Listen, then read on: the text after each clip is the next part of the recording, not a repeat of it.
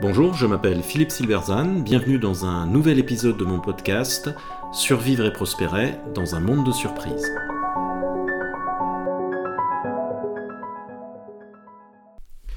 Et si remettre en question ces modèles mentaux était votre nouvel avantage concurrentiel? Dans un monde qui change, la capacité à remettre en question ces modèles mentaux, c'est-à-dire la façon dont une organisation construit sa représentation de son environnement, deviendra la clé de l'avantage concurrentiel. Cela vaut aussi bien pour l'organisation que pour l'individu. En 1914, l'armée française était parfaitement prête pour la guerre de 70. Les équipements et les doctrines étaient tous conçus pour une grande répétition de la guerre précédente. Le choc fut terrible et l'armée dut effectuer une transformation radicale de sa stratégie et de ses modes de pensée dans la pire des conditions. Il en va de même pour le management moderne. Il est parfaitement adapté à un monde qui disparaît, celui de la fabrication de masse. Celle-ci a permis un formidable développement économique et une réduction massive de la pauvreté, en particulier ces 20 dernières années. Il continuera encore longtemps à produire des effets positifs. La grande entreprise multinationale et son mode de management sont les innovations qui ont permis cette révolution. La condition pour réussir la fabrication de masse est la réduction des coûts et la standardisation. La Ford T, la voiture pour tous, est le symbole de cette époque, qui nous a également donné la maison pour tous, le téléphone mobile pour tous, les voyages pour tous, etc. L'enjeu pour réussir la production de masse était de définir des modèles d'affaires et plus généralement des modèles mentaux la rendant possible, et de s'organiser pour que tout le monde, collaborateurs, mais aussi partenaires, fournisseurs et clients, les partagent dans un souci d'efficacité maximale le Toyota Production System, qui a révolutionné la production automobile à partir des années 60, est un exemple typique de modèle mental permettant cette efficacité. L'efficacité est donc une valeur clé du modèle mental de cette période. Mais nous arrivons au terme du cycle fordiste de la fabrication de masse. Non pas que celle-ci soit sur le point de disparaître, nous aurons toujours besoin de produits bon marché, mais désormais ce sont l'innovation et la créativité qui déterminent la réussite le management et l'organisation doivent répondre à ces changements profonds. Ce n'est pas la première fois que le management doit changer. Les grandes ruptures depuis la première révolution industrielle ont toujours nécessité, pour pouvoir en tirer parti, d'inventer de nouvelles pratiques managériales. Au XIXe siècle, la grande entreprise intégrée a été la réponse à la révolution technologique de la vapeur puis de l'électricité et des formidables possibilités qu'elle ouvrait.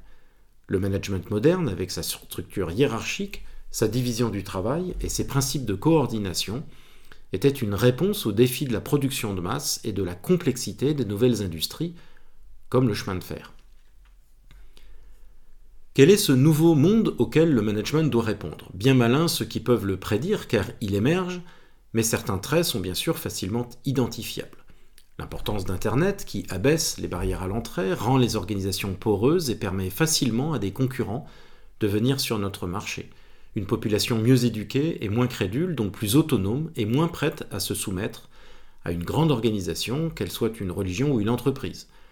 Un développement de l'entrepreneuriat et du travail indépendant qui offre des portes de sortie aux collaborateurs insatisfaits.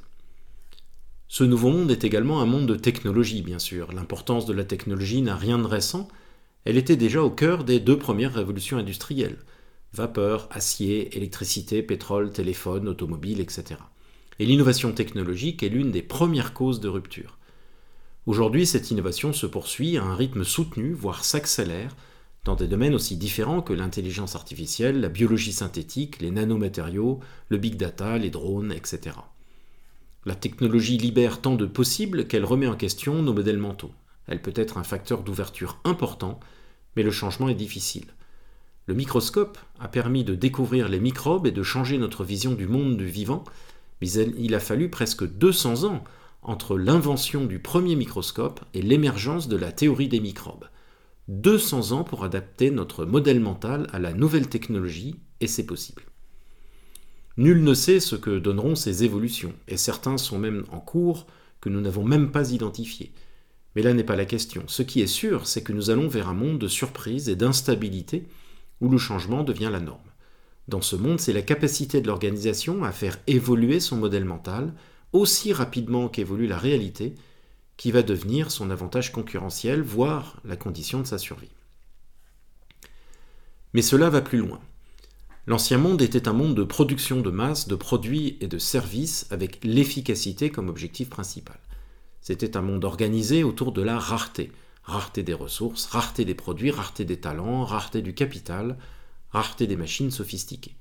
Mais la rareté a disparu et nous sommes désormais dans un monde d'abondance. Abondance de capital, abondance de talent, abondance de ressources naturelles. Nous ne sommes donc dans un monde de choix avec deux linéaires entiers de yaourt dans votre supermarché, offrant une liste presque infinie de variations. Nous sommes dans un monde d'exit doors, de portes de sortie où il est possible de ne plus rester enfermé dans un modèle pour pouvoir aller dans un autre. Quitter son entreprise pour devenir indépendant, vendre sa voiture pour utiliser Blablacar, publier un livre sur Amazon pour contourner les éditeurs qui vous refusent, etc. La caractéristique de notre monde est la création de ces portes de sortie permettant de passer d'un modèle à l'autre. Et dans ce monde, l'avantage concurrentiel ne sera pas seulement la capacité à faire évoluer son modèle mental, mais de produire des modèles mentaux à volonté, voire de permettre à ses clients de produire leurs propres modèles mentaux. Discutez quelques minutes avec un utilisateur d'iPhone, il sera incapable de vous démontrer en quoi son téléphone est supérieur à un Samsung, mais en acheter un autre est inconcevable. Apple est l'une des entreprises qui a le mieux intégré l'utilisation des modèles mentaux. Quand on achète un iPhone, on achète un modèle mental, c'est le secret des grandes marques. Le jeu en ligne Fortnite l'a également très bien intégré en s'appuyant sur des modèles qui fonctionnent parfaitement auprès de son public pour la simple raison qu'ils sont profonds et existent depuis la nuit des temps. L'humour, le décalage, la compétition, le sens de l'absurde notamment. Voici un jeu que les Américains appellent Shoot Them Up, où en gros il faut tuer tout le monde, et qui semble bien primaire à l'observateur distrait. Mais dans le jeu, vous pouvez utiliser vos crédits pour acheter une danse.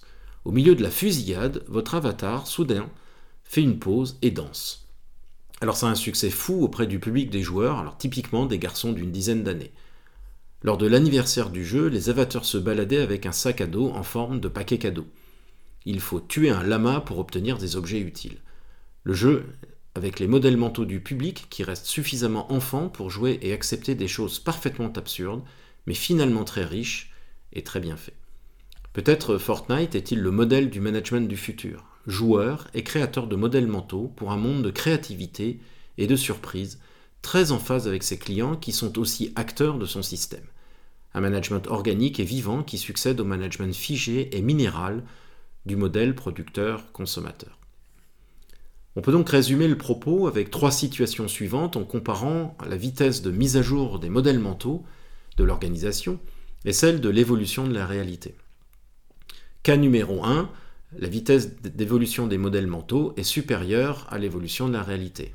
Eh bien, c'est le cas où l'organisation développe de nouveaux modèles mentaux en avance du changement de l'environnement.